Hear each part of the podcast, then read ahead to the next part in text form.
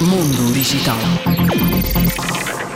Com o lançamento do Android 14, a nova versão do sistema irá acompanhar a nova versão da mascote. O tradicional robô foi atualizado para uma versão 3D mais personalizável e dinâmica, enquanto a tipografia mudou para ficar na mesma proporção do logo da Google.